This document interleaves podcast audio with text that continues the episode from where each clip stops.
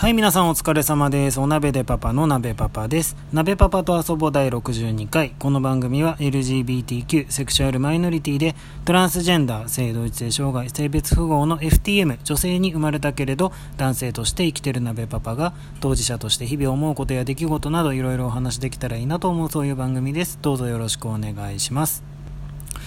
いや、今日はなんか朝から雨も上がって、いいお天気で、あのー結構ね暑く暑さもあってやっと夏が来たのかなって感じでねもうなんかなんで仕事してんだろうみたいな。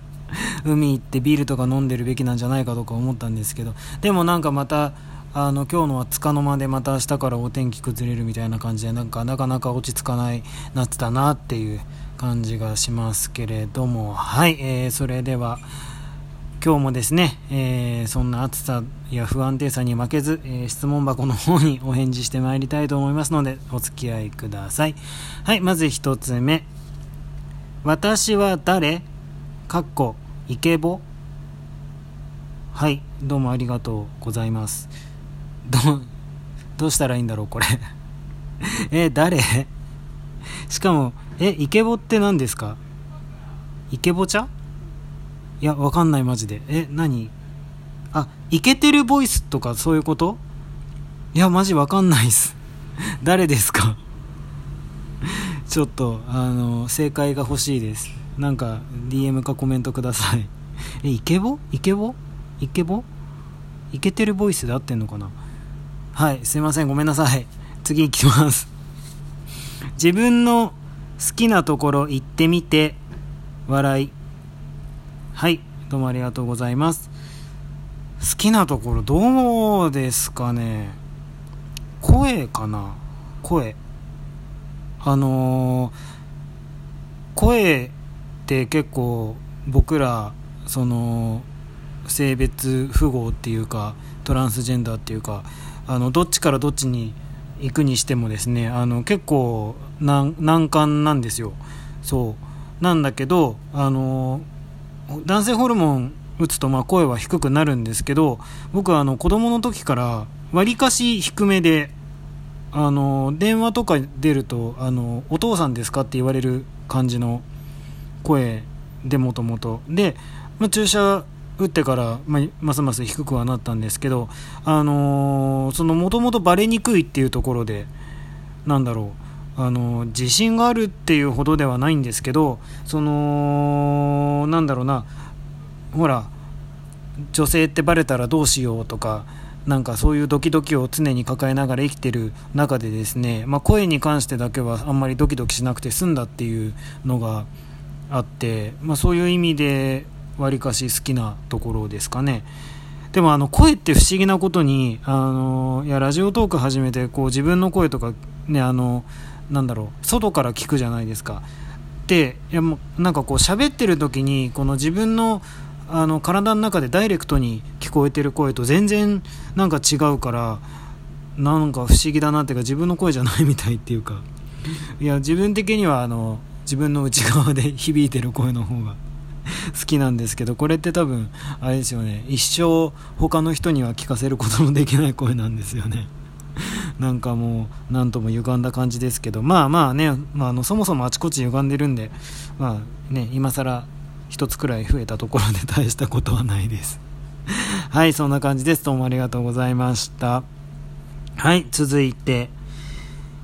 池袋ってほとんど埼玉県民みたいですね。はいどうもありがとうございます。池袋はあはいそうですね。昔本籍地が豊島区でしたけど。うんとうんでもそうですね。僕も池袋はもう埼玉県だと思ってます。もはや。だってあの埼京線と東上線と通っててもう今え今副都心線ももしかして通ってます？なんかもう埼玉からの乗り入れめちゃめちゃ楽じゃないですかっていうか楽っていうかあのその東京と埼玉の本当境目というか関所みたいな感じじゃないですか。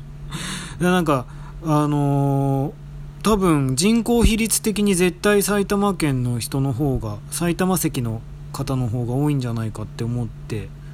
ますんで。そう。なんか埼玉県の繁華街の一つみたいな立ち位置なんじゃないかなみたいな。はい。あとあのー、蒲田はほとんど川崎だと思ってます。あと三河島はほとんどネパールだと思ってます。ねあのー、東京ディズニーランドって言いながら千葉じゃんみたいなね。なんかいろいろねあのー、いろいろありますよね。地理もね。はい。なので埼玉でいいと思います。はい、えー、続きまして。やりたいことってどうしたら見つかりますか？はいどうもありがとうございます。ねえわかる。わかります。どうしたら見つかるんでしょう？って僕も思ってます。何ですかねあのー、いやあるあるっていうか夢中になることってたまに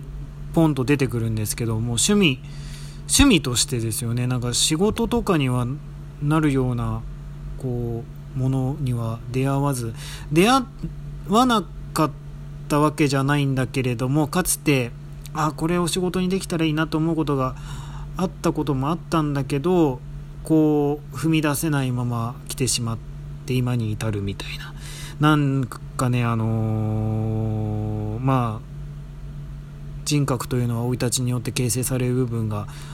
多少なりとも大きいところがあるんじゃないかと思うんですけどあのですねちょっとなんというか子供の頃からですね好奇心を示すとこう止められることが多かったというかあれやりたいこれやりたいって言ってみてもとりあえずダメって言われることが多くてであの僕の習い事とかそういうのは大体あの、まあ、親の方がからこれやってみないあれやってみないっていう感じで来たものばかり習わせていただいててであのなんかいつの間にかこうやりたいことをやりたいっていうのがすごく苦手な感じになっちゃいましてであのでも我慢できないぐらいやりたいことって出てくるんですよ。でそういうのはもうなんかこっそりやるっていう感じではい。ね。だまあだからその男物の服着るとかもさそうだし、あのー、コスプレとかコミケにはまってた時期もあるんですけどそれももう、あのー、だからコスプレ仲間の家で衣装を作ってみたいな。そうそう。であのイベントの日はあの友達と勉強するとかなんかそういうもう全然違うこと言って出てくみたいな感じだったし、まあ、あとは女の子とデートするのも、まあ、デートはそうか。普通こっそりするか。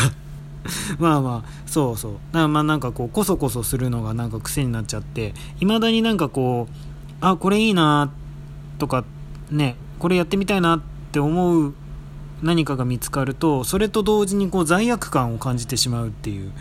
のがね未だにちょっと抜けきれなくていや自分でももういい年してアホ臭いなと思うんですよ。本当あの随分時間もチャンスも無駄にしてきたなって思う